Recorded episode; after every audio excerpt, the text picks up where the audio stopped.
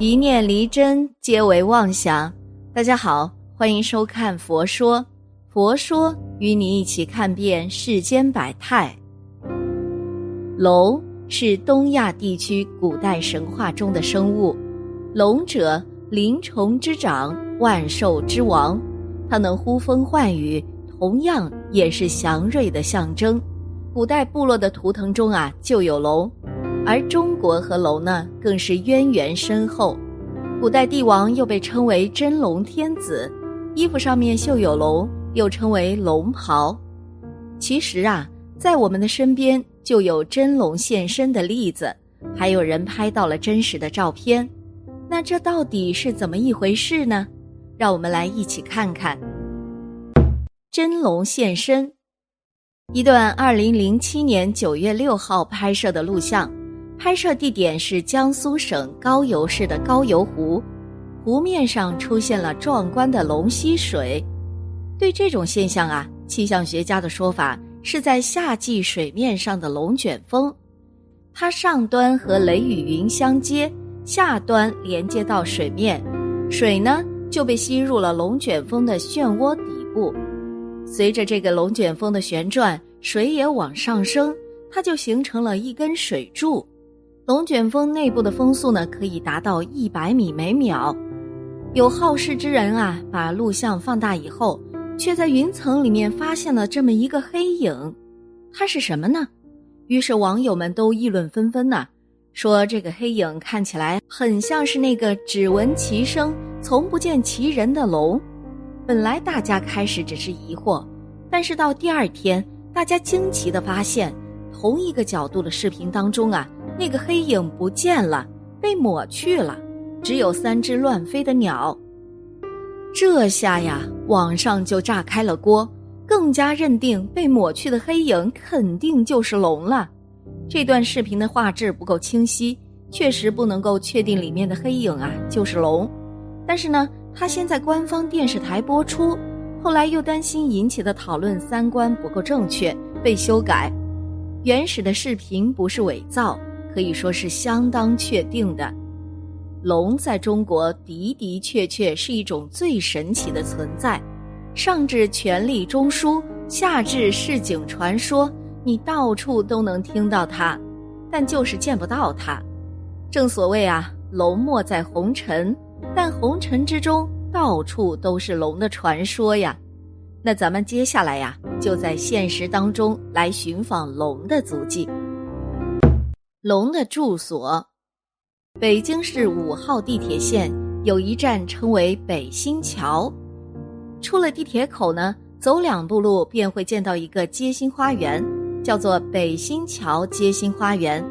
在街心花园里啊，有这么一块地方，是地面上浇筑着一段铜铸的文字，上面啊是这么写的：“东直门内大街北新桥镜中庙有景。”中所一龙，曰以桥旧事出，因名曰新桥。这一段用白话说呢，就是说这井里呀锁着一条龙，锁龙的人和龙商量好了，等这座桥旧了呀，就把你放出来。龙一想呢，这个桥旧了也没有几年嘛，那就这么着吧。结果呢，锁龙的人一回头啊，就把这座桥命名为新桥。就是他总也不救，这个龙呢也就总被锁着了。这口井是在二零零四年北京修建五号地铁线的时候挖到的，里面啊深不可测。当时呢施工队想干脆呀就把这口井填了了事，结果接连不断的几天下雨，然后施工队呢就不敢再碰这口井了，于是地铁线绕开了这口井，这口井的名字。就叫做锁龙井，锁龙井所在的北新桥这一段地铁线是二零零四年三月份动工的，九月底北新桥车站的主体结构就封顶了。在这期间的这个夏天啊，北京的降雨确实比往年要多，突降暴雨造成城区部分地区淹没的情况。六月份有一次，七月份有两次。特别是七月十号那场突发暴雨，两个小时之内降水七十五毫米，是北京有气象资料以来啊最极端的天气之一。在八月份，北京朝阳区还发生了十分少见的圆柱状尘卷风。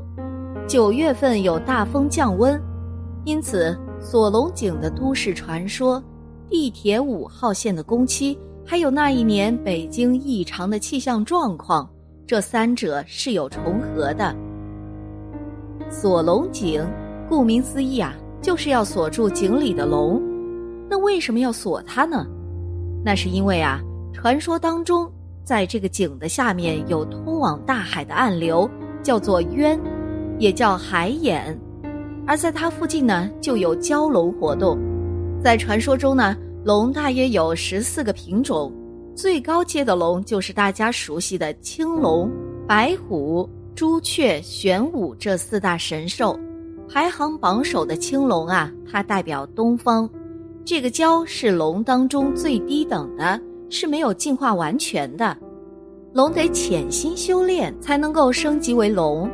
也正是因为它是低等的，所以情商比较低，脾性比较暴躁，常常兴风作浪，造成水患。从风水学的角度来讲呢，它是一种破坏性的变量，只有靠有道行的人锁住它，城市的风水才能保全。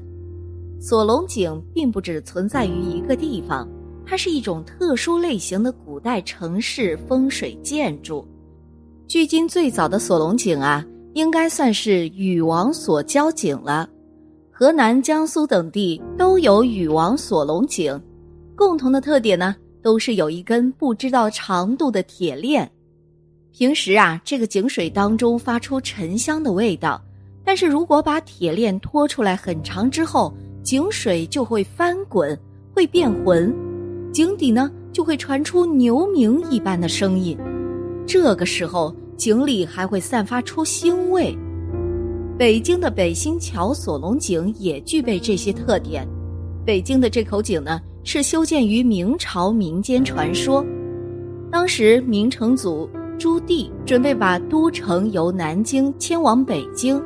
于是先派出高人勘察北京的风水，高人呢就发现北京有几口海眼，就是地下暗河连接大海的通道，而北新桥就是其中一个海眼，当中都有蛟龙，时不时的会兴妖作乱，制造水患。因为高人精通风水和玄术，为防水患，就在这几个地方呢修建了锁龙井。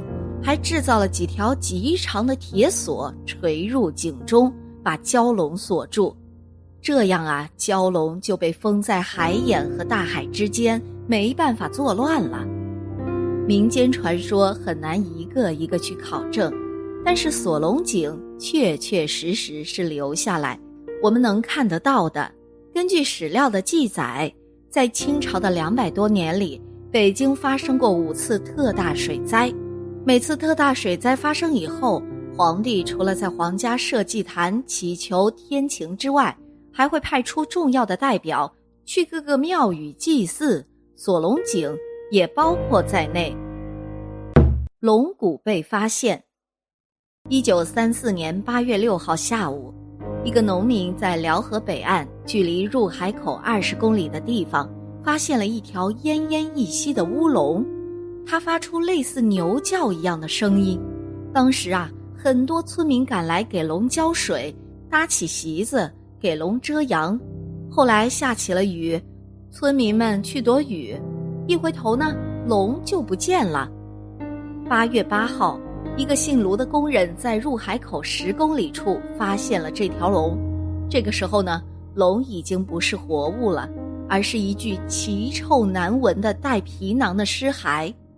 根据营口市志的记载，营口市西海关附近有一所防疫医院，曾经派人穿着白大褂给已经生蛆的龙尸体喷射消毒水。当时呢，营口第六警察分署组织人力把龙的尸骨分解运到了辽河南岸，仅仅鳞片呐就装了两大筐，然后呢，又在西海关前面的空地上摆成圆状，任人参观。当时附近城市去营口的火车票一度都因此而卖断了。央视曾经在2004年和2008年两次在营口市市治办公室的帮助下，对这个事啊开展破解式的报道，但这两次调查得出的结论却完全不同。第一次的结论是，说这个所谓龙骨架是鲸鱼骨拼接而成的。但是这个结论引发了当年目击证人的实名质疑。第二次呀，就不敢轻易下结论了，是引用了专家的观点，说这是原始的牛或者是象类的化石，而草草收场，给追问的舆论降温。经过我们这一系列对于龙的足迹的探访，那您觉得龙是不是真的存在呢？好了。今天的节目呢就到这里啦，希望此次相遇能给大家带来收获。如果你也喜欢本期内容，希望大家能给我点个赞或者留言分享订阅。感谢您的观看，咱们下期节目不见不散。